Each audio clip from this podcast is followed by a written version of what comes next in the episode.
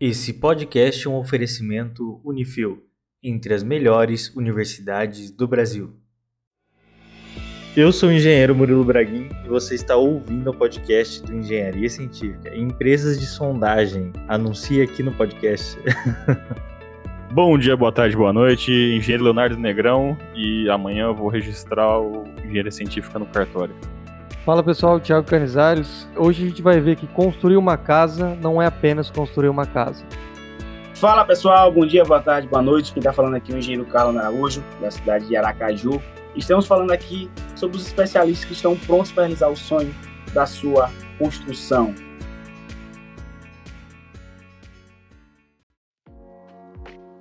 A gente está aqui para falar de uma coisa assim que até talvez seja algo simples de se pensar, mas que eu acho que é importante a gente detalhar aqui. Como é que é o processo em que a pessoa compra um terreno e ela quer construir a casa dela. Então a gente está nesse cenário. O que que essa pessoa tem que fazer? Ela tem que ir atrás de quem? Quem que ela vai contratar? Quem vai ajudar ela nesse momento? Será que a gente consegue fazer essa dinâmica aqui?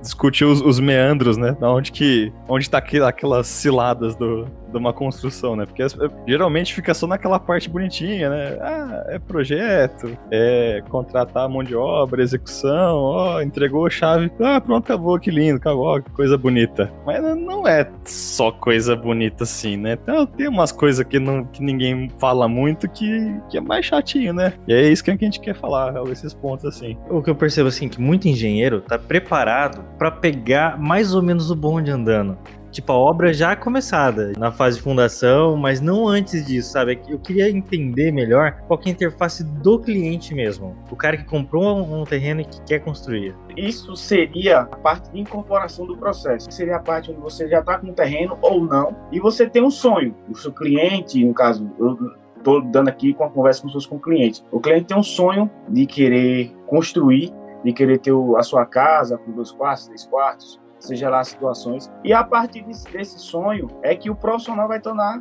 viável a realização dele. Então, eu acredito muito que, exemplo, o cliente já tem um terreno. O primeiro passo que o cliente tem que fazer, sem sombra de dúvidas, é procurar um profissional, procurar é, é, ou um arquiteto para poder fazer os seus projetos executivos, posteriormente um engenheiro civil para fazer os complementares e dar sequência em todo o processo, no passo a passo realmente de construir a obra, que seria projetos, planejamentos, liberações com, com os órgãos públicos, né? aquela, aquela coisinha chata de ter que ir lá ver, verificar é, é, se, se realmente estão, estão fazendo a conferência corretamente, se não está. Então, o primeiro passo, sem sombra de dúvidas, para mim, seria procurar um especialista. Eu oriento sempre a todas as pessoas que chegam para mim eu, um exemplo, vou dar um exemplo para você. Como eu falei para vocês aqui logo no início, cada um tem sua especialidade. Então, quando o cliente vem para mim, eu hoje tenho um, um, um, leque bom, graças a Deus, de parceiros na, na construção civil, seja arquiteto, seja corretor, seja é, engenheiros das suas, suas diversas especialidades. Então, eu sempre oriento o seguinte: procure um profissional. Se eu não tenho condições agora de fazer um projeto, eu indico um bom profissional para você fazer um bom projeto, para a partir daí eu posso tomar conta da sua obra. Porque essa parte inicial, essa parte inicial depois do sonho, é muito da viabilidade da parte construtiva, assim, colocar o sonho dele no papel. Hoje em dia está uma facilidade muito grande que tem muitos engenheiros civis que se especializaram nessa parte de projeto. Então, também tem conhecidos meus que eu posso que eu indico também engenheiros civis para poder fazer a parte de projeto, mas a partir desse ponto, você tem o seu terreno, já escolheu o seu terreno, já sabe onde você morar, fez toda uma triagem do terreno. Assim, às vezes chega muito cliente para mim chega muitas, muitas pessoas interessadas em construir que não tem nenhum terreno. Então, eu já dou uma orientação do seguinte, olha, Vamos escolher um terreno legal, vamos escolher um terreno que seja calçado já, um terreno que seja registrado em cartório, para não ter nenhum tipo de problema futuramente com a BITS, com regularizações de cartório em alguns públicos, até para conseguir a própria é, liberação do avará de construção, né? Então, antes, como chega muitos clientes sem terreno, eu já oriento, olha, vamos procurar o terreno registrado, onde passa uma drenagem, é, é, coleta de esgoto, porque infelizmente no nosso Brasil nem todas as ruas das capitais, as principais capitais passam coleta de esgoto, mas é, verificar a, a, a, se ele é plano, se ele é. Porque a gente sabe que se ele não for plano, vai gerar um custo muito grande com aterro, gerar um custo muito grande para a parte de fundação. Então, A partir desse ponto, viabiliza o projeto, faz todo o estudo certinho, todo o estudo correto, de acordo com as condições do cliente. Porque às vezes o cliente chega para você, eu tenho um terreno. Pronto, beleza, show de bola. O terreno ele tem 200, 300 metros quadrados. Se a gente for construir uma área para ocupar boa parte desse terreno, vai ser um custo muito grande. Então tem que saber qual é o custo, qual é o valor que ele tem condições de, de, de arcar. Ah, ele tem, eu tenho 100 mil, eu tenho 200 mil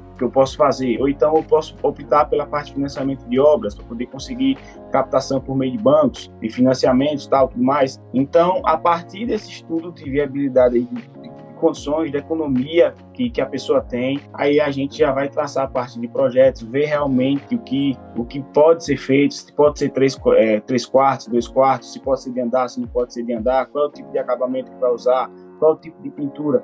Por isso que eu falo que é de sua importância. Eu estou falando um contato como se fosse para o cliente, e eu acho que o engenheiro também tem que se encaixar também nessa conversa. É de sua importância procurar uma pessoa capacitada, um engenheiro que já tenha convivência em obra de fato, para poder dar essas instruções da melhor forma. Em relação ao engenheiro que já vai Pode ser engenheiro de obra pronta, como diz aqui no meu estado. Aquele cara que já chega já com o bonde andando e só quer só terminar para tirar uma foto e botar no Instagram. Olha, terminei a obra. Só que desde o início, aquele sufoco, aquela, o, o, dia a dia, ele não, não, pegou tanto. Eu, como falei para vocês aqui no início, eu sempre aconselho a todas as pessoas que entram na construção civil a serem curiosos. Pegou a primeira obra, pegou a primeira obra, tente buscar contatos com pessoas que já tenham mais experiências para poder conseguir descobrir esse passo a passo, até porque você não vai aprender na faculdade. O engenheiro civil não vai aprender isso na faculdade. Então, ele tem que buscar alguma forma e ninguém vai dar de mão beijada. Vai sofrer um pouquinho no início, vai tomar umas duas reprovações aí de órgão público ou mais, também pode acontecer também de, de não tomar, mas de início é buscar ser curioso, buscar procurar informações com pessoas que já sabem, se aproximar de pessoas que já estão no mercado, para tentar aprender esse passo a passo, devagarzinho, para não sofrer no futuro. Porque no início, no início da carreira, infelizmente, vai acontecer algum errozinho, alguma coisinha, mas que nada vai atrapalhar o seu, o seu, a sua desenvoltura durante o processo de, de, de carreira que você vai ter no futuro. Então, ninguém nasce aprendendo tudo, né? Então, é aquele negócio, é ser curioso, procurar estudar, procurar se informar, procurar se atualizar é, antes de construir qualquer obra vai na prefeitura, vai na secretaria de obras, verifica quais são os, é, as exigências da prefeitura para poder haver essa liberação é, da obra. Então, seguir esses passos, tenho certeza que a sua obra vai começar tranquilo, não vai ter nenhum tipo de problema e vai dar sequência até conseguir entregar a obra. Você falou bastante coisa aí, Carlone, que é bem interessante. Falar, falar, falar, eu falo um bocado aqui, viu? A gente está olhando pela ótica do é, da gente engenheiro, né?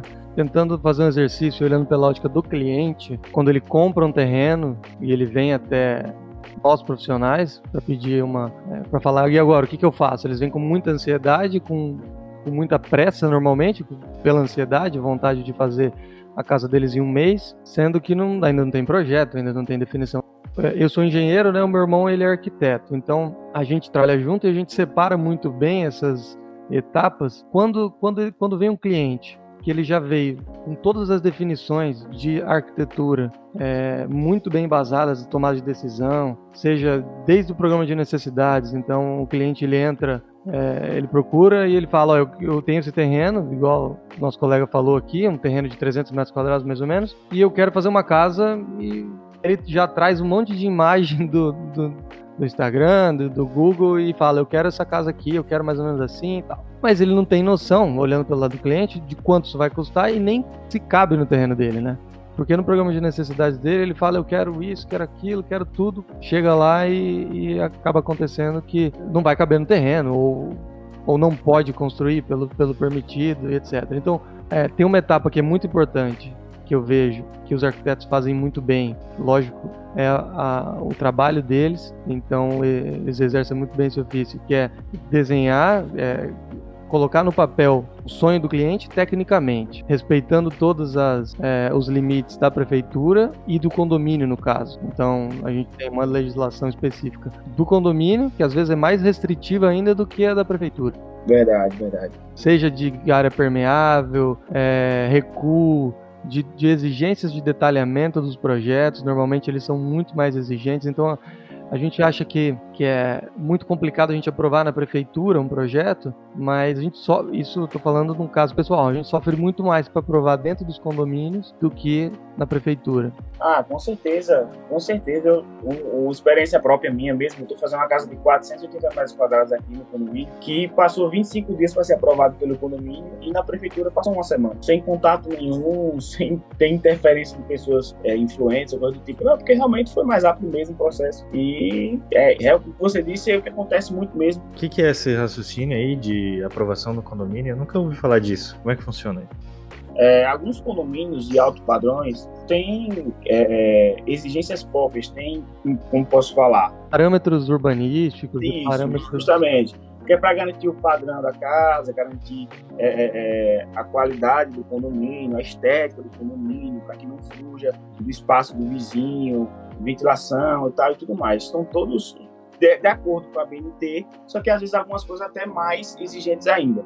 E as prefeituras também têm as suas exigências, porém, a gente sabe como é algum público. Nem tudo sempre tem aquele jeitinho, sempre tem aquela coisa, tem aquele negócio, ah, deixa passar. Uma ou outra prefeitura, uma ou outra é, é, cidade tem seu diretor bem rígido mesmo, o pessoal do, da, da, da, da, parte de, de, engenharia e arquitetura da prefeitura são bem criteriosos, eles, eles pegam mais no pé, mas assim, nem se compara. As exigências dos condomínios de alto padrões, tipo Alphaville, são os mais conhecidos, Alphaville eu acho que os mais conhecidos no Brasil, tem outros também, é, são, às vezes chegam a ser insuportáveis, bate volta várias vezes os projetos para corrigir, mas assim, garantem a qualidade do empreendimento, né? Inclusive até durante o período de obra também, até o período, período de construção. No meu caso, eu sofro um pouquinho às vezes até com fiscalização interna do próprio condomínio. Do nada eu tô na Sim, minha obra, muito. chega uma pessoa que eu nem conheço, eu o que é isso? Não, engenheiro do condomínio. Aí deu bom pra mim agora.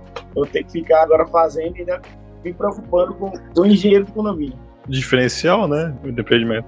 Eu não conhecia essa realidade aí, não, de o condomínio ter essa exigência. Sim, as exi- exigências dos condomínios são muito mais rígidas do que da prefeitura. Mas isso é para poder manter um padrão construtivo, igual, igual foi comentado. É, seja a servidão, né? Então, o alinhamento, o limite máximo de altura do- da casa. Então você tem que respeitar o número máximo de pavimentos dentro do condomínio. Ele tem uma lei específica. Desde a altura do muro até A altura do muro, a altura, a cota máxima que você vai subir de, de aterro no teu terreno, você não pode subir, é, porque senão você faz lá um metro e meio, teu vizinho tá abaixo, você olha do lado, o muro é de divisa, se vocês concordarem, pode ser o mesmo, também tem especificado isso, cada um pode fazer o teu, você pode entrar em acordo para fazer um muro de divisa só. E pode ocorrer de você tirar a privacidade do seu vizinho porque você aterrou demais o seu terreno, entendeu? Então tem uma série de, de, de itens que são bem mais rigorosos. E essa, essa ainda não é a parte do cartório que o Léo adora, né, né Léo? E quanto maior o padrão do, do condomínio, deve ser mais, mais complicado, né? Ser mais rígido essas, essas questões, né? Então, em relação à questão de cartório, quando você lida com recurso próprio, você tem menos dor de cabeça em relação ao cartório. Quando você lida com recurso financiado, você tem bem mais dor de cabeça, você realmente vive, é, no não vive na parte inicial até começar a construir, você praticamente vive no cartório. Você dá com registro, você tem que estar toda hora solicitando ter o TO, é, ônus, então vários outros arquivos, vários outros comprovantes comprovam que o, o- o terreno está registrado em cartório de fato. Quando você lida com recurso próprio, que eu acho que pode ser é, é, o pensamento ideal inicial da gente aqui em relação à situação do cliente, né? O exemplo que usaram aqui. É, de antemão, quando você compra o terreno, você vai ter que solicitar, vai ter que registrar esse terreno, fazer a transferência desse terreno, então você vai pagar uma taxa referente a esse registro. É, se for um terreno é, novo, você vai ter que pagar ITBI, vai ter que pagar cartório, são algumas taxas municipais que vai depender de região para região, mas geralmente varia de 2,5% a 4,5%. Eu digo da minha região aqui, né? 2,5% a 4,5% do valor do terreno que você comprou. Exemplo, você comprou um terreno de 100 mil reais, você vai ter que pagar umas taxas municipais aqui de entre 2,5% a 4,5%, ou seja, entre 2.500 a 4.500. E vai ter algumas outras taxazinhas, algumas outras besteiras, alguns comprovantes que você vai tirar, um inteiro TO, que é 60 reais. Então, algumas coisas, mas você vive bem menos, você passa bem menos tempo no cartório se for com recurso próprio. Um recurso, eu, eu falo por recurso financiado, sempre lido esse, mostro né, esse exemplo, porque eu sofro bastante com o cartório, nessa parte inicial, na parte de financiamento. Não tem como escapar, né? Você for comprar tem. um terreno, você tem que passar lá na- naquela desgrama lá, né? É, mas tem que ir no cartório de notas e no cartório de imóveis, né? São dois cartórios. Tem que reconhecer firma lá, né? Ó, eu sou eu, tá bom? Ó, tô aqui pra falar que eu sou eu.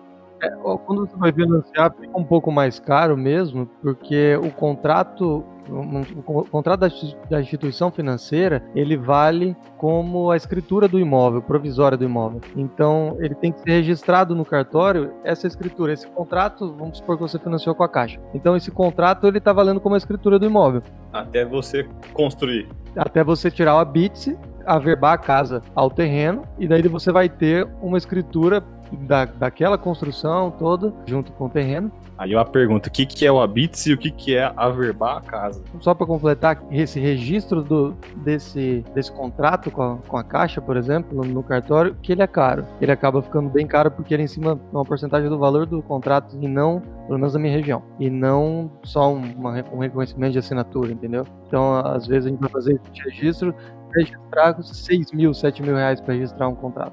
É, no caso desse do financiamento, você falou corretamente aí, porque você vai pagar o registro, no caso você paga pelo valor financiado, é em cima do valor financiado. No caso, como eu falei a situação em relação a quando você vai lidar com recurso próprio, se você comprou um terreno, consequentemente você vai ter que fazer a transferência desse terreno. E na transferência você paga o valor do TBI, paga o valor do cartório, então os valores normais, taxas municipais que você tem em cada cidade, tem, tem o seu cartório e você vai, vai solicitar as suas taxas. Agora é padrão, né? Entre 2,5% e 4,5%. Vai variar, tem algumas observações aí em relação a tamanho do terreno e tal, essas coisas.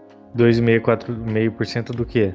Do valor total. Se o valor total que você de compra, né? Vale só uma ressalva, acabei aqui me passando. Quando você faz a compra do seu terreno fazer a, a, a transferência, existe a avaliação da prefeitura. Mesmo se você comprou por 40 mil reais, mas a avaliação da prefeitura do terreno é mais do que isso, você vai pagar em cima da avaliação da prefeitura, não do valor que você comprou, essa taxa. né? No caso aqui na minha região, é dessa forma.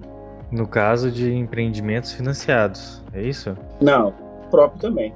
Qualquer empreendimento. Qualquer empreendimento. Se você comprou um terreno, ele tem que fazer transferência. Então, vai acontecer é, é, a solicitação do pagamento dessas taxas.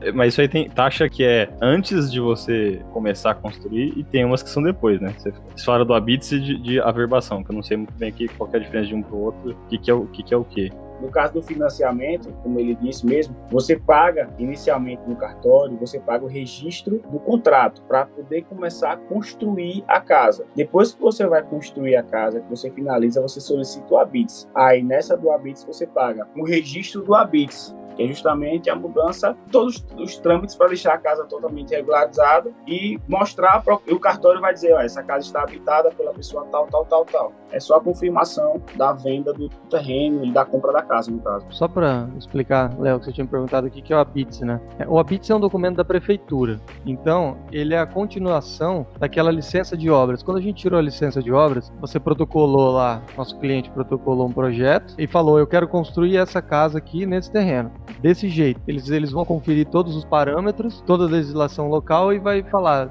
Não, isso aqui está de acordo com, com a nossa legislação, então pode construir. O ABITS é um documento de verificação, uma vistoria que a prefeitura faz no final da obra que você solicita para atestar que você construiu conforme a licença de obras. Então, a área, a área ela tem 100 metros quadrados de casa, então ela vai ter que ter 100 metros quadrados do que você executou. Porque acontece muito, vocês passam por isso com certeza também. Durante a construção, o cliente vai lá e fala: "Onde tá essa sala ou essa sacada aqui, que antes era telhado, eu fiz, já que eu fiz laje, agora eu quero abrir e quero fazer sacada. Daí aumenta a área útil, consequentemente o habite já vai mudar. Você vai ter que fazer uma regularização é, desse documento, do projeto, antes de solicitar esse habite, ou já solicitar junto à regularização. Então o habite ele está testando que a casa é construída de acordo com o, o projeto, com os recursos. Então o fiscal vai lá, ele vistoria. Projeto que foi aprovado pela prefeitura. O projeto foi aprovado pela prefeitura, exatamente. Então ele confere o recuo, se está o recuo correto, o recuo frontal, recuo lateral. Ele vai conferir tudo isso. A verbação já é,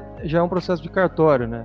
Você tem a escritura só do terreno. Depois você tem que ter um documento, mas o terreno ele não está mais ali sozinho. Você construiu uma casa nele. Então você vai averbar no cartório falando, ó, minha casa tá aqui e eu quero colocar essa casa dentro desse terreno. No papel você vai fazer isso. Tá vendo ali? Vou botar uma piscina maior, tá? Vou colocar uma churrasqueira ampla ali, vou colocar um fogão a lenha. Isso aí são etapas no pós-obra, certo? Não coloco nem na parte de pós-obra. Eu coloco como uma das etapas. O que acontece? Você só pode liberar a casa para o cliente fazer a sua mudança e tal, tudo mais. No caso, depois que o habite já tiver liberado, tiver averbado. Então eu coloco até como uma etapa, a etapa final da obra. Fez isso, entrega as chaves ao cliente. Eu considero dessa forma. Tem um, um item que gera muita surpresa para os clientes é, em final de obra, que é o imposto do GNSS, que é da Receita Federal, né? Com cálculo baseado na mão de obra que foi utilizada na construção da casa. Então, a, quando, principalmente quando é financiado, porque é um, é um documento que condiciona o outro. A gente pode solicitar o ABITS. Vamos porque o nosso cliente aí, ele, ele, ele financiou a casa dele pela Caixa Econômica. Então, a gente finalizou a casa dele, ele solicita o ABITS, tem o um documento do ABITS. Para uma parte do financiamento, mais precisamente 5% do valor financiado, ele fica retido lá na Caixa Econômica. E eles só vão liberar essa retenção após a apresentação do ABITS e da certidão negativa de débito. Essa certidão negativa nada mais é do que você recolher ou comprovar que recolheu esses impostos do INSS dos funcionários durante a obra, mas o cálculo quem faz são eles. Então, eu, por exemplo, a gente não pode falar, ah, eu só utilizei três pessoas aqui na minha casa para construir minha casa, então eu gastei e elas, e elas estavam registradas, eu recolhi o INSS todo mês, mas então eu gastei só esse valor aqui, então já está recolhido. Não, o cálculo é feito com base no critério da Receita Federal que, que leva em conta a metragem, o padrão de acabamento da casa, o número de banheiros e, e assim vai existe uma, existe uma ressalvazinha em relação a isso. Até 70 metros quadrados você não precisa ter o, o documento emitido pela Receita Federal. Você consegue solicitar o habite tranquilamente no cartório e o cartório vai emitir, você só vai registrar e pegar esse, esse a, a verbação, no caso, a, verbal habite, pegar esse documento e levar para o gerente da Caixa para liberar a última medição. Realmente fica retido 5%, como, como o Thiago comentou aí, porém, é, esse esse, essa comprovação de, de recolhimento do INSS tem que ser comprovado mensalmente, porque senão não solicita as medições. Toda a medição, o gerente, quando for fazer a avaliação do processo, você mostrar todos os documentos tudo mais, e o laudo que o engenheiro da Caixa fez, né, quando foi fazer a medição, você tem que comprovar o guia de recolhimento do mês para que seja liberado o, as medições, né, os pagamentos, para poder continuar a construção da casa. E fica retido 5%, como o Tiago falou, para liberar somente da verbação, após a verbação do, do da casa. Eu estou falando isso porque muitas pessoas também trabalham com o que hoje é, agora é Casa Verde e Amarelo, né? mas muito tempo esse mercado de financiamento ficou muito aquecido com Minha Casa Minha Vida, antiga Minha Casa Minha Vida. Então, eu até sofri, eu estou comentando isso porque eu até sofri com isso nas minhas duas primeiras casas que eu fiz em relação à Minha Casa Minha Vida, que eu fiz com 80 metros quadrados. E eu, sem programação, eu sei muito nisso na minha carreira, eu sem programação, sem saber dessa questão da Receita Federal, justamente por aquele fato de meter as caras e ter uma pessoa para poder auxiliar, assim, para poder orientar como fazer. Não ter um podcast desse para poder entender exemplo, é, escutar e saber, olha, tem que fazer tal coisa, tal, tem que ser tal processo. Então, sofri com isso, passei, não era só 5% que ficou retido, porque já era a última medição, já tinha testado 100% da casa, do engenheiro, e ficou quase 25 dias, porque teve 15 dias de receita, mais 10 a 15 dias mais ou menos de cartório também. Então, travou bastante. Eu lembro que eu sofri bastante para conseguir pagar os fornecedores, pagar os colaboradores. Mas aí só foi só uma ressalva. O que o Thiago falou aí tá, tá certíssimo. É justamente isso sobre financiamento. É, isso, isso é bem importante para essa questão das medições, é, é bem importante para os nossos colegas engenheiros que têm intenção de trabalhar com o financiamento, né, poder gerenciar o fluxo de caixa da obra, porque quando a gente coloca uma instituição financeira dentro do nosso projeto, então ele, ele que vai liberar o recurso, a gente tem que entender como que ela funciona para não acontecer igual aconteceu com você e, e ficar com, com valor retido e tendo que pagar aos funcionários, isso é, é bem complicado. E normalmente é, tem um tempo, de, tem um prazo quando você solicita uma medição e você falou falou muito bem com relação a, a, ao recolhimento é, mensal do, do, FGTS e do INSS, eles pedem um comprovante de pagamento disso para poder fazer a liberação do recurso. É, mas muitas vezes o que acontece? O cronograma está apertado e você precisa pagar a folha do, dos seus funcionários, a, a, mão de obra, e solicita a medição muito em cima, para ele poder e já medir o que você executou ontem. É, mas existe um prazo aí, então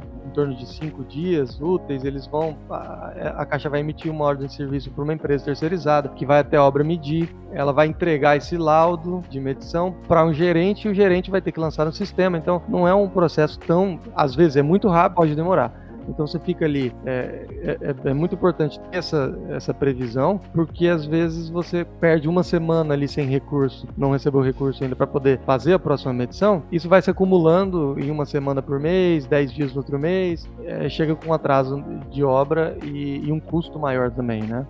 É, é, você falou do, do, desse exemplo aí, desse assunto, e eu lembrei de, um, de uma história aconteceu comigo, foi bem o seguinte, quem trabalha com financiamento há um tempo já, provavelmente deve ter sofrido algo do tipo, ou se não sofreu, tomara que não sofra. É, a gente sabe que a, a, as medições, elas são pagas se o cliente estiver totalmente quitado, kits com, com a caixa, né? Exemplo, se ela tiver algum débito, seja qual for o valor, é, o sistema trava a liberação da medição. E o que aconteceu comigo? Eu estava com a cliente que já estava já com a corda no pescoço, já praticamente, foi justamente, acho que foi minha terceira, segunda casa também, foi minha segunda casa também, e eu fui fazer a solicitação de medição, tudo certinho, de recolhimento, todos os, todos os documentos exigidos pela, pelo, pela gerência da caixa, tudo certinho, quando chegou, a cliente estava com débito de R$ 2,58, e eu estava com a medição de 43 mil reais para receber.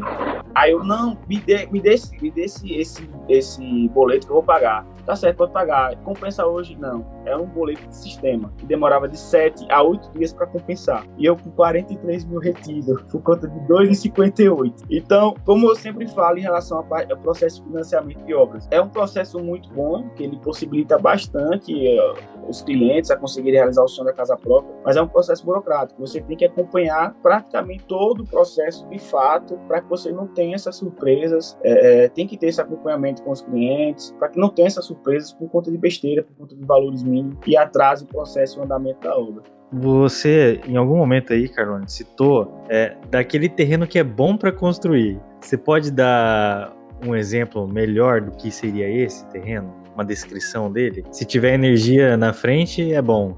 É, né? Existem alguns processos para começar a construir. Ter energia, ter água. É, eu considero um terreno bom, não, nem considero um terreno bom um terreno que tem energia, que tem água. Se tiver, show de bola. Perfeito. Para mim não é bom, é perfeito. Mas um terreno que não seja tão, tão íngreme, um terreno que não, não vai exigir tanto de corte, não vai exigir tanto de aterro. É, é, um terreno que, após uma sondagem feita, não vai sofrer tanto com lençol freático. Isso vai depender muito das regiões, das cidades. Então, mas assim, uma das coisas que eu mais que, que que, eu mais me preocupo mesmo é como o terreno é muito íngreme, porque vai ter um custo muito grande com aterro, com, com a parte de fundação. E a gente sabe que eu, particularmente, são duas coisas que eu, eu não gosto de economizar nas minhas obras e sempre passo isso para os meus clientes: é a parte de fundação e a parte de impermeabilização. São as duas coisas que eu não consigo economizar, não consigo fugir, não consigo sair daqueles meus princípios isso para mim são duas coisas importantíssimas que vão, vão a sustentação vai dar seguimento para os seus processos da, da os processos construtivos e impermeabilização é água onde tem água, se tiver água na casa, é uma desgraça, destrói a construção. Então, para mim, quanto menos problema, muitos dor de cabeça tiver com a parte de fundação,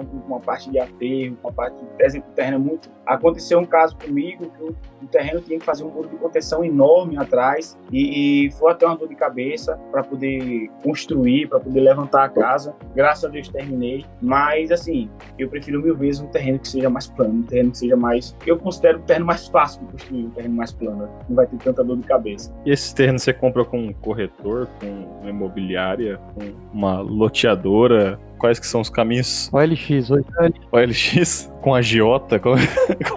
Alô, Polícia Federal! Pô, não pode, isso não pode. Alô, Polícia Federal!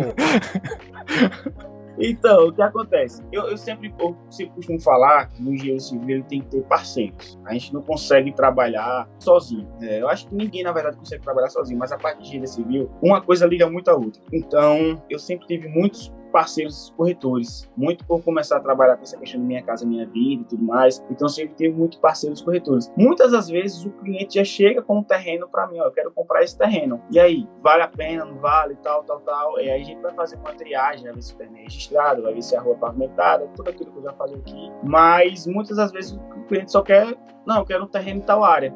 Tal bairro da cidade. Aí eu já tento é, contatos com os, com os, corretores parceiros meus, que são pessoas que têm mais contato com os clientes que querem vender alguma coisa. O cara quer vender um terreno. Hoje em dia até tem um LX, né? Tem, tem internet para poder pesquisar aqui mais, mas muitas das vezes eles procuram corretores ou procuram imobiliárias. E os corretores são associados de várias imobiliárias. Ele não trabalha só em ele trabalha para várias, várias imobiliárias. Então, você tendo contato com bons corretores, com pessoas que, que sejam né? Principalmente essa parte de corretor, é, vai ajudar bastante, vai auxiliar bastante na procura do terreno ideal. O Carlano queria pontuar um, o que você falou aqui só com relação a. Eu concordo com você com relação a, a terraplanagem. A gente, a gente olha externamente o terreno e sente que ele está melhor, acha que ele está melhor. Lógico que ele vai ter menos custo com movimentação de terra, que é algo caro. Então, o ideal é a gente comprar um terreno plano. É, teve um caso que eu queria contar que eu lembrei. Teve um cliente que ele procurou a gente para fazer uma casa num condomínio. E ele optou por um terreno mais plano dentro do condomínio e não fez a sondagem desse terreno. E depois ele foi fazer e, e acreditando que dos lados no, no, entorno já tinham construído e estava tudo ok, mas no terreno dele ele estava lindo por cima, mas por dentro ele estava péssimo. Então a gente teve que fazer uma fundação assim absurda comparado aos, às outras fundações das outras casas, para trazer máquina de fora bem mais cara para poder executar essa fundação. Então custou assim quatro, cinco vezes mais a fundação do que. Então, às vezes, vale a pena a gente pagar uma sondagem antes de descobrir é, o que, que, tem ali antes do, do, do, que comprar e no risco, né? É, não, é justamente. Isso aí, a sondagem é. Tem etapas na obra que a gente não consegue fugir, né? A sondagem. Mas você faz a sondagem antes, da, antes de comprar o terreno? Você pode fazer? É porque, porque isso é uma coisa complicada, né? É, não, é, é como ele falou, queira ou não queira, é meio que um tiro no escuro. Não tem como você adivinhar, entendeu? Não tem como você adivinhar. Por isso que você eu tem que anali analisar um pouco a região, ver se tem. Às vezes procura, córrego. procura saber com o vizinho se sofreu para construir, se não sofreu, como é o solo, se quando chove é, tem alguma das regiões que ficam inundadas, se não fica. É aquela pesquisa, né? Faz, é, eu, eu falo que é a triagem, né? faz uma triagem, faz uma pesquisa ao redor, dá uma volta no quarteirão. Olhar um Google Maps, né? Pra ver se tem algum córrego, algum, alguma coisa perto, alguma coisa do tipo. É, ó, ver se tem boca de lobo, sei lá, verificar se tem alguma coisa. Tem que dar, tem que dar uma olhada, tem que dar aquele olhar clínico, né? Nesse caso que eu falei, era uma, uma região o, o, que era uma olaria. Então eles tiravam todo o material ali para poder fazer a argila, para poder fazer o tijolo. E, e, depois eles preencheram com, com material, ficou um material orgânico, algum, um resto material podre, escuro, que, que não tem resistência nenhuma. Ele tem que ser. Não pode apoiar nada ali, sabe?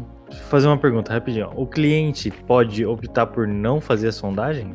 Faz. A nossa orientação como especialista é fazer. É sempre orientar, faça. Mas vocês já falam assim, ó, vamos fazer a sondagem e já está no contrato. É, eu, eu, eu, já coloco como opção de fazer sondagem. O que, que, que, acontece? Veja o que acontece. Quando o cliente vem atrás de você, ele vem atrás de uma pessoa para construir a obra. Agora, você vai passar um preço para poder construir essa obra. Então, você, engenheiro, que vai passar o seu orçamento já tem que passar o custo da sondagem do terreno. Você não pode colocar, tem alguns tipos de, de coisas que você pode colocar para o cliente fornecer. Exemplo, aqui, é, aqui no nosso estado, aqui em Aracaju, está uma moda muito grande de pegar somente obra, só mão de obra e deixar o material pra, pra, para o cliente desenrolar, para o cliente comprar, para o cliente às vezes ele procura uma forma melhor de pagamento, divide em 20 vezes, sei lá, vai, vai desenrolar a questão do material. Principalmente com esse, com esse período de inflação, Exatamente. né? Exatamente. Hoje em dia, quando, quando, você vai pegar, se você for pegar material e mão de obra, pegar uma obra inteira, o preço está muito volátil. Ferro, 120% de aumento. Bloco,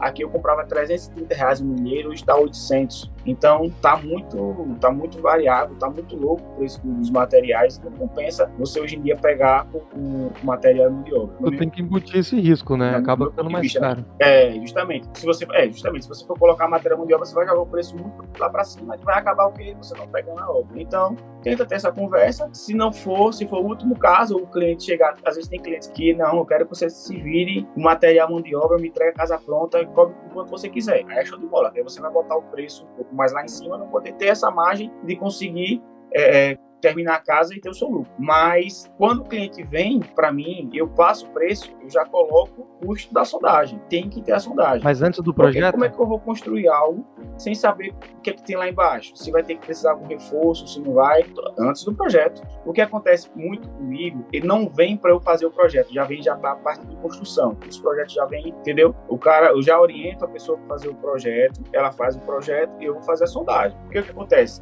Primeiro vem os projetos executivos, os projetos arquitetônicos, corte, fachada, planta baixa, pavimento superior, cobertura, para após dessa etapa a gente ir para as partes dos projetos complementares. Antes dos projetos complementares, aí eu já oriento os meus clientes a fazer a sondagem, porque o meu, meu projetista estrutural já vai ter ciência do que, que vai acontecer ali. Então ele já pode já procurar uma técnica mais exata para poder fazer a obra da melhor forma possível. Então sempre oriento até esse passo a passo, nessa sequência aos meus clientes.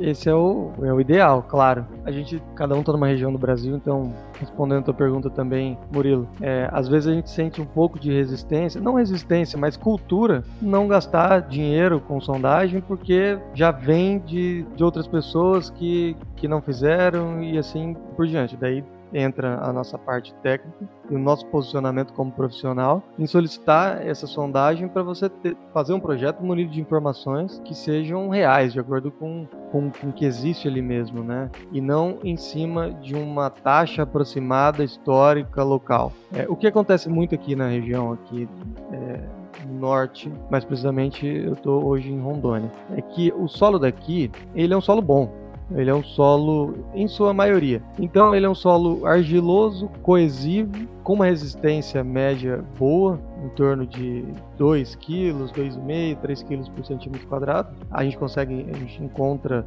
em regiões mais ainda, umas taxas maiores.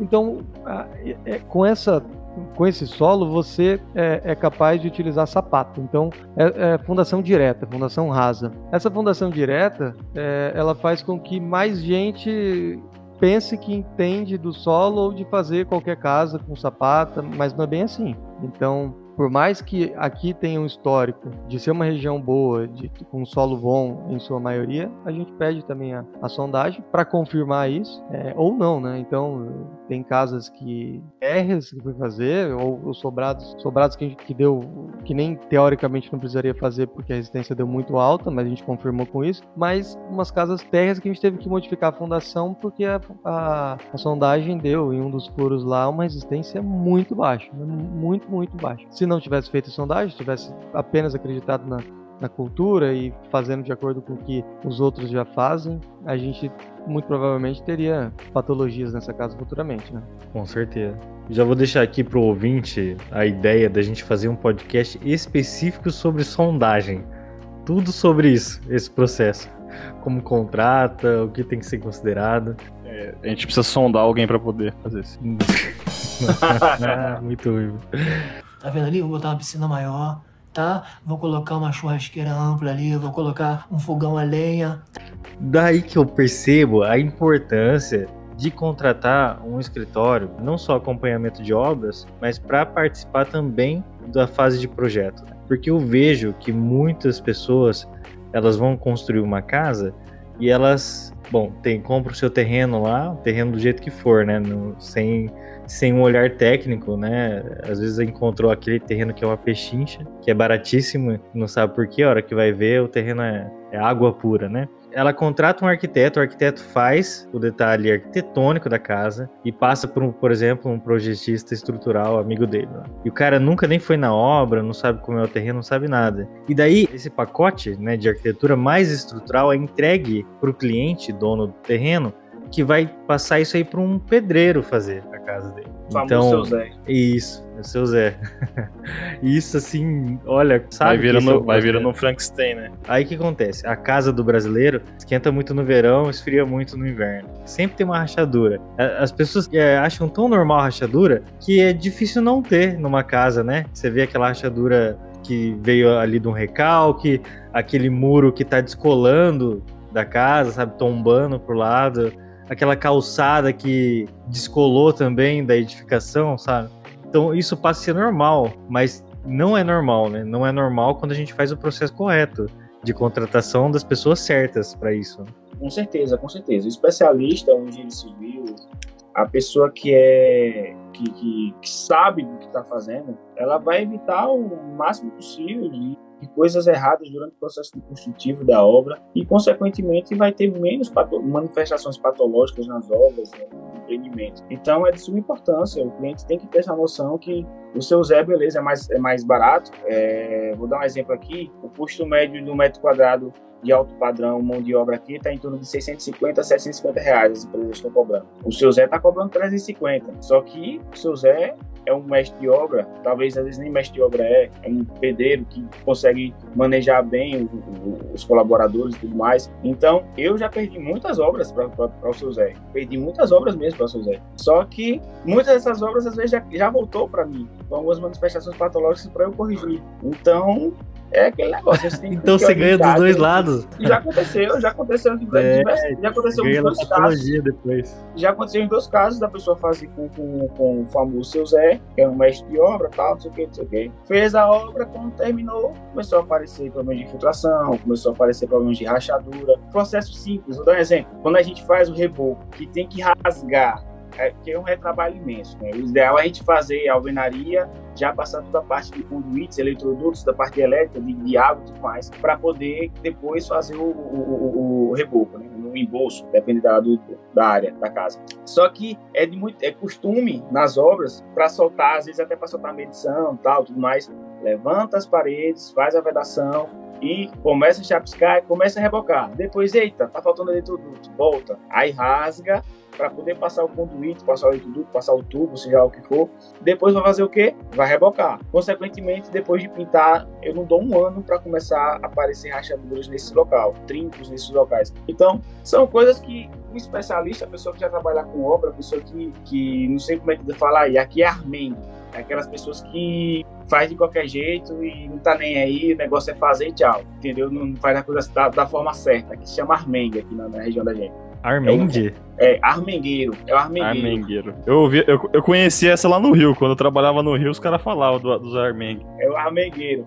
Então, aí contrata o seu Zé. É, tô dizendo que são todos. Tem muitas pessoas, que acontece? Eu costumo sempre falar com os pedreiros que vão conversar comigo, vão definir valores e tal, é, resolver as empreitadas. Muitas das vezes, essas pessoas, na prática, sabem mais do que a gente muito pouco. O cara trabalha 30 anos com, com, com construção civil. O cara já viu de tudo, de certo, de errado. Já trabalhou em construtoras de alto padrão, que tem os processos construtivos melhores possíveis, é, de segurança, de qualidade. Tem setor de qualidade, setor de planejamento, tem tudo. Já trabalhou também com, em, em, em empresas menores, é, onde não tem suporte nenhum. Então o cara já viu tudo. Muitas vezes esses caras sabem muito mais do que a gente. Porém, eles entendem em fazer, só que não como fazer corretamente para que futuramente não esteja nenhum tipo de problema. Então, esse pessoal vão fazer a obra muito bem feita, vão entregar muito bem feita, futuramente provavelmente 90% dos casos, não vou dizer 100%, mas 90% dos casos, vai ter problemas de retrabalho, vai ter problemas de trincos, de rachaduras, vai ter problema porque a laje, ou a viga, ou o pilar não teve o recobrimento correto, porque não colocou o espaçador correto, não seguiu o projeto, não, não, não conferiu, não teve gente para conferir o projeto, não teve gente para conferir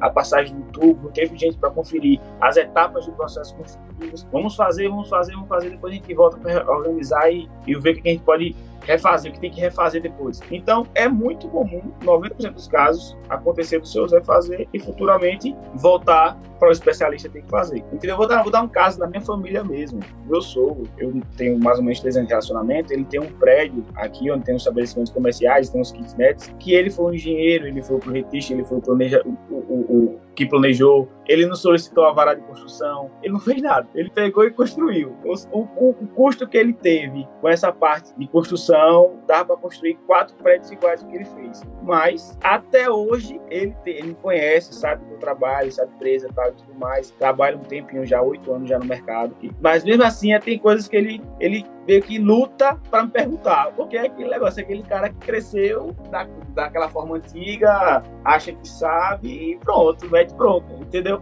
Então acontece muito isso até na nossa própria família, infelizmente. Ah, não, isso é besteira, vou nem falar com, com, com ele, vou ocupar a mente dele. Não. Aí faz e depois tem um retrabalho e, ei, o Carlone, é, é, eu fiz isso, isso, isso, mas acho que não deu certo não. E agora como é que faz para resolver? Entendeu? É. Acontece muito isso. É importante a gente realmente trazer sempre o trabalho do engenheiro. Pro engenheiro mesmo valorizar o próprio, sabe? No sentido assim de explicar o que você vai fazer, explicar quais pontos você olha, eu acho que é importante, sabe? Pro cliente, ele entender que é diferente de, de, contratar qualquer um, igual a gente falou aqui. Acho que a partir do momento que você fala, olha, a gente vai fazer uma investigação do solo do seu terreno, por causa disso, disso, disso, tem que considerar isso no projeto, ou isso, isso. Então é isso que eu olho na sua obra. Então, durante o mês aqui que eu tiver na administração da sua obra, eu vou olhar tais, tais pontos, né? Vou resolver tais problemas para você. Eu acho que isso é o que faz a gente valorizar a nossa profissão. É, eu concordo plenamente. Eu acho que qualquer tipo de negócio. A gente trabalha com vendas em tudo. A gente vende é, é a nossa sedução para conquistar uma pessoa. A gente vende é, a nossa imagem para para poder conseguir algo de, de, algum segmento, seja pessoal, profissional, seja lá o que for. Então, você, quando vai lidar com o cliente, o engenheiro, é uma coisa que infelizmente a gente não aprende na faculdade esse contato com o cliente inicialmente. Porque depois que você vai para o mercado, você tem muito esse contato com o cliente. Você lida muito desde o início da obra, durante o período da obra, pós-obra, durante algum, algum problema que aconteceu na casa que você tem que vir corrigir. Então você lida com diversos tipos de clientes. Aquele cliente que não sabe nada, que sabe tudo aquele cliente que acha que sabe de alguma coisa, mas não sabe nada, você tem que demonstrar aquilo que você está tá querendo propor, o que você está propondo para o cliente com segurança. É, se você passar para o cliente, olha, se você não fizer isso, você vai ter um prejuízo com isso, com isso. Então, um cara que vai fazer uma casa, como você usou como exemplo aí, de um terreno de 300 metros quadrados, 400 metros quadrados, uma casa de 400, 500 metros quadrados, 300 metros quadrados, 200 metros quadrados, o custo de uma sondagem é muito pouco em relação ao preço total. Só você pegando um preço de quanto é que ele vai gastar com concreto, já chega, tipo, não chega a, a, a 20%, 30% do valor que ele vai gastar com concreto numa casa dessa. E chega bem pouco, chega bem menos. Então tem que demonstrar, tem que mostrar em valores porque o dono quer saber disso, ele quer saber quanto é que ele vai gastar. No, final de tudo, o importante de tudo, ele quer saber quanto é que ele vai gastar. Se ele está tentando economizar, é porque o que ele tem para gastar não está suficiente para fazer aquela casa que é o sonho dele, entendeu? E a gente sofre bastante com isso, porque o que acontece? Às vezes o, cliente já vem com os projetos prontos da arquiteto, é que a arquiteta empurra a ideia dela. Quando a gente vai fazer um levantamento, vai fazer um quantitativo, vai fazer um orçamento da casa, ou então definir um preço médio de mercado que tem, calculado pela área construída que tem, já dá um valor muito acima do que o cara realmente tem condições para construir. Então o cara já se assusta. Tem que passar realmente o que vai acontecer, quais são os possíveis prejuízos, quais são as possíveis manifestações patológicas que vai acontecer é, na obra, se por acaso não tiver sondagem, se por acaso não tiver uma conferência correta no ferragem, se por acaso não tiver um especialista na obra, é, não precisa estar full time, mas um especialista que pega aquela obra, essa obra é minha, eu vou conferir, eu vou é, orçar ela corretamente, corrigir ela corretamente, eu vou ter ela como um filho. Eu, quando pego uma obra, tenho certeza que vocês também, quando eu pego uma obra, é praticamente um filho. Eu brigo com minha mulher, às vezes, porque eu fico tão estressada porque o meu filho está atrasado. Então, é, a gente tem que passar essa segurança para o cliente, para o cliente sentir na pele o possível prejuízo que ele pode ter. Entendeu? Ele tem que saber que ele está lidando com uma pessoa que entende do assunto e que vai ajudar ele. Ele pode ter um custo inicial que ele não previa com sondagem, um exemplo. Ele pode, ele, esse custo ele não previa com a sondagem. Mas a gente pode dizer que ó, a gente pode economizar de tal forma aqui, ó, nesse serviço, e a gente já pode pegar esse valor de economia e jogar aqui para a sondagem para poder realizar e garantir a segurança da casa. E por aí vai. Eu acredito ser dessa forma. Muito show, legal demais. Eu acho que o problema da sondagem, de fazer ela, é porque tem gente que não faz, né? O problema é não fazer, né? Não, não, não. não. O, pro, o, problema é porque tem gente que não faz. Você fala assim, não, mas eu só faço com. Aí o cara fala assim, ah, beleza, falou, tchau. Aí você fica numa situação meio complicada. Mas às vezes, talvez, a melhor postura, se você tiver essa opção, né? Já esse renome já na, no mercado e tudo mais. E deve ter engenheiro que faz isso. Fala, não, minha, minhas obras eu só faço com, com sondagem. Preciso ter uma referência. O cara fala, ah, não, eu não faço. Então, me desculpa, eu não, não posso assumir essa. deve, ter, ter gente que pega nesse sentido assim.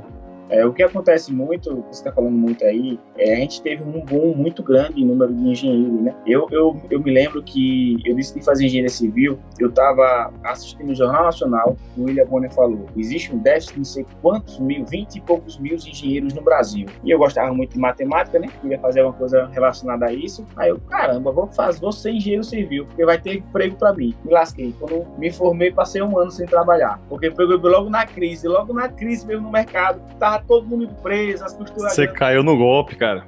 Esse aí Todo mundo golpe. preso. É aquele famoso golpe tá aí, cai quem quer, né? Eu caí. Eu caí. O bait. Aí pronto, tô aqui junto comigo. Veja só, olha, pra você ter ideia, eu tô numa cidade que a cidade em si, a Aracaju, ela tem 500 mil poucos habitantes, 600 mil poucos habitantes, com a, a, a cidades circunvizinhas dá quase um milhão e pouco, um milhão e duzentos, mais ou menos assim. Só aqui em Aracaju, tinha na minha época, tinha no mínimo cinco faculdades de engenharia. A minha era maior. Se formou 130 pessoas. Se formaram 130 pessoas se formaram. Na, na, na, nas outras, cada um no mínimo 50 pessoas. É uma cidade que não tinha, não tem como captar todos os engenheiros. E, consequentemente, acaba, acaba o quê? Prostituição da, da, da, da, da profissão. Um, um, levantamento cadastral que você poderia cobrar um salário mínimo, tem gente cobrando 500 reais. Então, no início, até você conseguir um nomezinho, até você conseguir as parcerias corretas, até conseguir no mercado, principalmente o meu início aqui, foi muito difícil, foi muito complicado mesmo, por conta dessa, dessa demanda. Era, era muito engenheiro, era muito dinheiro por metro quadrado. Você chegava nos locais, você é o quê? Engenheiro civil, você é o quê? Engenheiro civil, você é o quê? Engenheiro civil. Tudo por culpa da, do Jornal Nacional do Mônaco. Eu, particularmente, sofri bastante logo no início, e ainda sofro um pouquinho hoje ainda, porque tem a questão da prostituição. Tem muita gente que, eu não tenho filho, mas tem gente que tem dois, três filhos em casa e precisa dar de leite, dar, dar, dar de comer para esses filhos. Então, acaba acontecendo esse problema e os preços dos serviços vão lá para baixo. A qualidade também acaba caindo, né? É, justamente. uma, co uma coisa leva a outra, né? Não tem, não tem jeito. Não existe mágica, né? É, justamente. Porque é aquele negócio, pessoal, como falei para vocês há um, tempo, há um pouco atrás, o preço médio aqui está entre 650 e 650 reais. Se um conhecido engenheiro bio colocar 450, 400, a gente não consegue entender de onde ele está tirando o lucro dele. Porque é, é, é, uma, é, matemática, pô. Você tem um custo, você tem um custo com pedreiro, você tem um custo. Hoje em dia, pedreiro é, um, é uma das profissões mais, assim, não digo do trabalho braçal, que é um trabalho muito pesado. Agora, sim, os benefícios é cesta básica, é vale transporte, é almoço, é café da manhã. Se ficar até mais tarde, você tem que dar janta. Se o cara for do interior, você tem que dar casa, transporte, almoço, café da manhã e janta. Então, são muitos benefícios, são muitas coisas que encarecem bastante. Aí, se você pegar da sua equipe total, você registrar três ou quatro, já vai lá para cima por cargos. Então a gente fica sem entender, rapaz, como é que esse cara tá conseguindo sobreviver? Deve estar tá trocando dinheiro por dinheiro e mesmo assim tá tomando prejuízo, não tem condições. E tá deixando de fazer alguma coisa. É, não, é. Algum, algum procedimento, alguma etapa do processo ele tá deixando de fazer para poder conseguir ter o lucro. Ele não tem condições. A gente sabe, a gente trabalha na, na, na construção civil, a gente sabe quais são as etapas a seguir. E sabe qual é o custo praticamente de cada etapa, por metro quadrado e tudo mais. Se não souber, vai no OSSE, vai no SINAP, tá lá é, é, é, o preço. E o cara não consegue, eu, eu particularmente não consigo visualizar de onde que ele tá tirando o dinheiro. Esse é o cara que cola azulejo direto do bloco. É, é complicado, é complicado. E com a crise, todo mundo montou a empresa, né? Todo mundo quis montar a empresa para fazer uma reforma, pegar uma construção. Aí ficou aquele amontoado de empresa, você vai fazer uma, uma licitação de alguma obra, tem 10 orçamentos lá. Nossa, misericórdia. Você fica lá já sem saber como é que vai. O preço deve estar muito alto, deve estar muito baixo, como é que tá. Aí é na hora de explicar o orçamento, da apresentação, que você tem que mostrar mais segurança para poder conseguir a captação dos clientes. E com o tempo, com o know-how que você vai criando, né? Você vai conseguindo ter mais vazativa. Ah, não, eu quero aquela empresa, porque já fez a empresa, já fez a casa de fulano de tal, de João, de Cicrano, eu gostei da casa, eu quero ele. Você vai ganhando portfólio, né? É. Fazendo o seu marketing, é isso aí. É verdade. Aí a pessoa quer, quer a sua marca, né? Ela não quer ela mais. Quer, ela passa a querer você, né? Seu nome. Ela não quer só, só um produto, só o serviço de engenharia. Ela quer o serviço de engenharia do fulano de tal, porque ela, ela sabe o que está associado àquilo. É, é outra coisa. É, já tem um diferencial já. Isso.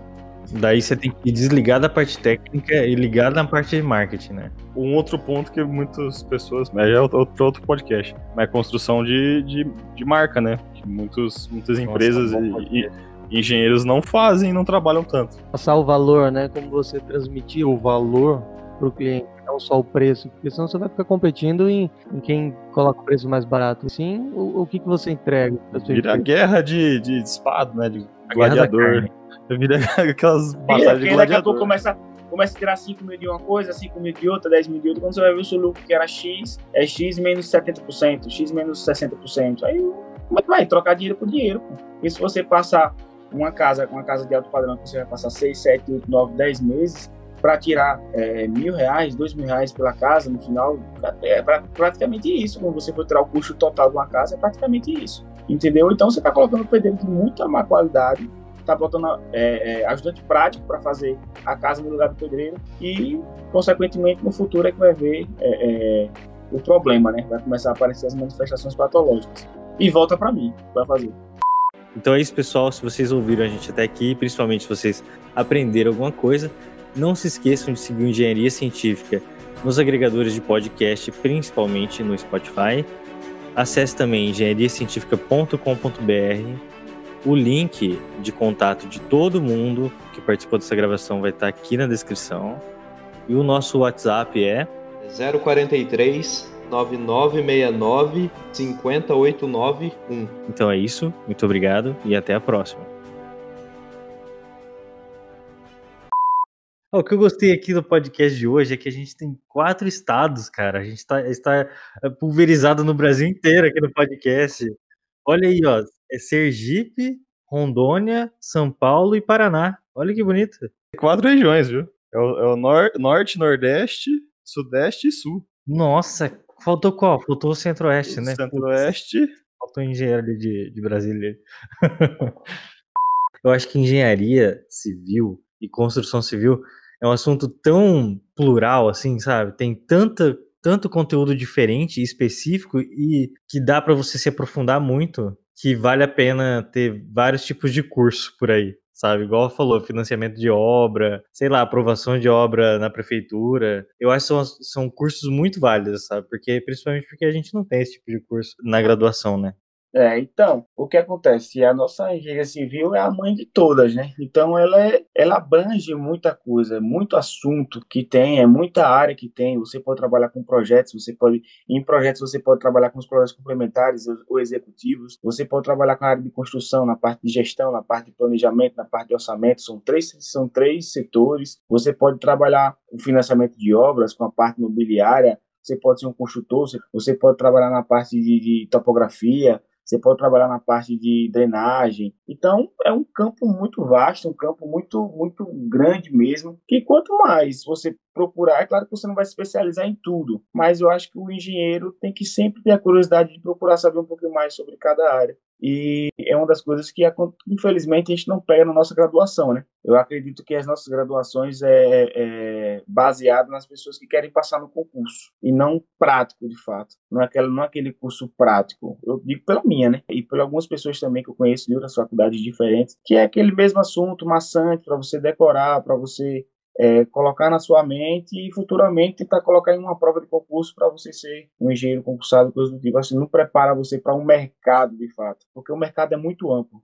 E até porque também, cinco anos, eu acredito que cinco anos é muito pouco para você mostrar tudo que realmente a engenharia civil tem para dizer, né, para mostrar para os seus alunos, para as pessoas que estão no mercado, que estão envolvidas. Então, eu acho que é uma coisa que, que fal- faltou para a gente na graduação e a gente sempre tem que buscar é uma iniciativa nossa que tem que ter a curiosidade de ir atrás dessas áreas, de saber um pouquinho de cada coisa e tentar se adequar. Se der a sorte, se durante o curso conseguir um estágio alguma área diferente, tem, tem amigos meus que são especialistas na área de estrutura metálica e é muito por conta de que começou a, a estagiar na época da faculdade ainda, então ele começou a estagiar naquela época, tal, tal, tal, continuou, continuou, continuou e hoje especializou nessa área. Então, tem que ter essa curiosidade, tem que partir também muito do aluno, porque infelizmente a nossa graduação, as nossas faculdades, elas não, não possibilitam tanto eh, essas oportunidades de conhecer todas as áreas. It ends here.